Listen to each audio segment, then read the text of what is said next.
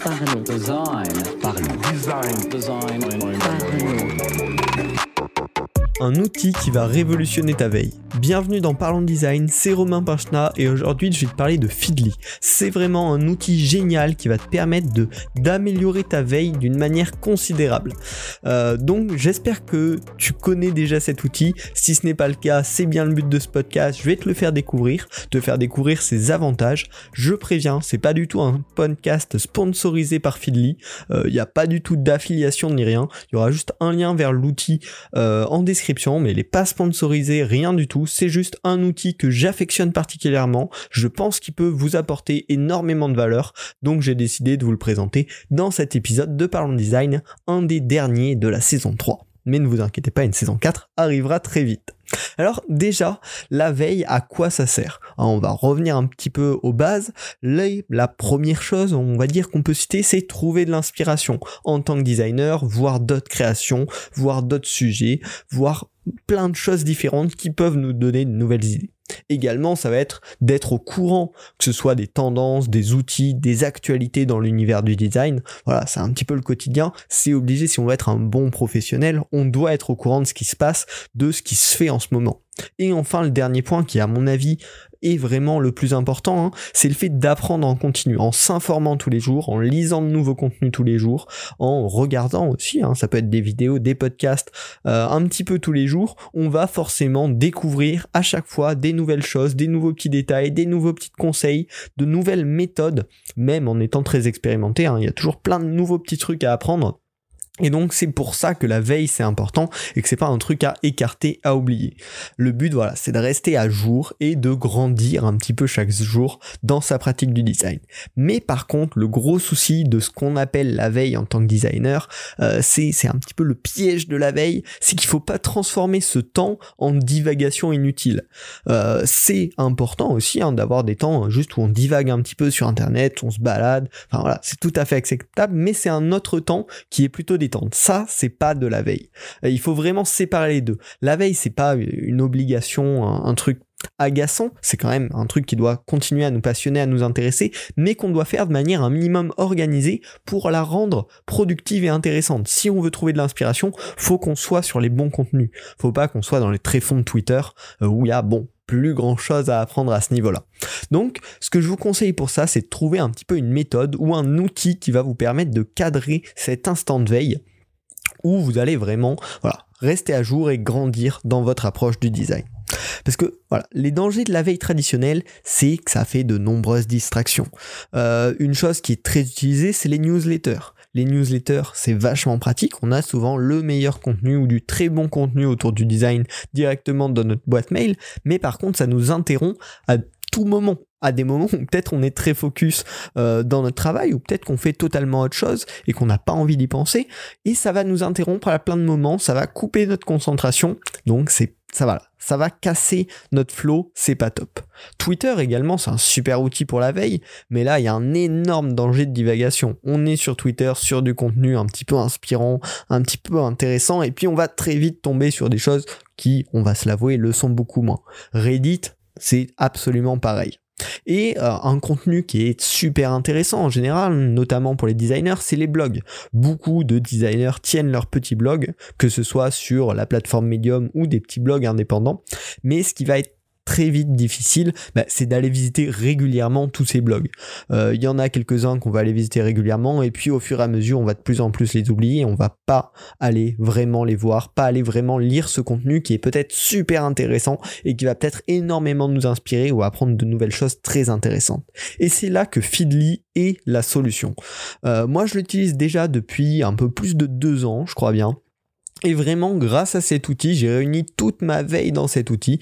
Et je sais que tous les jours, j'ouvre mon Feedly, je lis ce qu'il y a dedans, je vais pas divaguer, je vais avoir du bon contenu parce que c'est, je l'ai sélectionné à la main, donc euh, ce que j'ai aimé, je l'ai gardé, ce que j'ai pas aimé, je l'ai enlevé. Donc j'ai vraiment que le contenu dont j'ai besoin, qui me concerne vraiment, qui m'intéresse vraiment et qui m'apporte vraiment de la valeur à portée de main. Alors, pourquoi Feedly et qu'est-ce que c'est exactement hein Parce que c'est vrai que depuis le début de ce podcast, je vous ai dit que c'était un super outil, que je adoré, que c'était très utile pour cadrer sa veille, mais qu'est-ce que c'est? Alors, techniquement, on va dire, c'est un agrégateur de flux RSS, mais bien amélioré. Alors, les flux RSS, c'est quelque chose qui est dispo à la base euh, pour les blogs, mais aussi pour les podcasts. Et en fait, c'est un espèce de fichier auquel on va pouvoir s'abonner et euh, qui va nous rediriger vers les différents articles d'un blog. Par exemple, si vous abonnez à mon blog Partage en Design, sur lequel je repartage les meilleurs articles de design que je trouve, eh bien, il y a un flux RSS que vous allez pouvoir mettre dans Feedly. Où il suffit simplement de mettre en fait le lien du blog Partage en Design dans Feedly. Feedly va le reconnaître et va directement dans votre flux Feedly vous remonter tous les articles qui sont postés sur Partage en Design. Alors, ça marche avec Partage en Design, mais ça marche avec n'importe quoi. Euh, il y a énormément de blogs que je suis comme ça, comme euh, Web Designer Trends par exemple, euh, le blog du web design, enfin je vais pas vous les citer tous, à peu près tous les blogs, un minimum sérieux on va dire, proposent un flux RSS et dans Feedly pour l'importer c'est vachement simple, il suffit de prendre le lien du, blog en question, le mettre dans Feedly dans la section appropriée et puis il va automatiquement reconnaître le flux RSS et vous l'ajouter dans votre feed Feedly. Euh, donc ça c'est la base, c'est ce qui est un agrégateur de flux RSS. Mais Feedly, ils s'en sont pas arrêtés là, ils ont rajouté des fonctionnalités améliorées qui sont vachement puissantes. Et du coup ça permet d'avoir un lieu, euh, Feedly, enfin un lieu numérique, où vous retrouvez tout votre contenu qui vous permet de faire votre veille.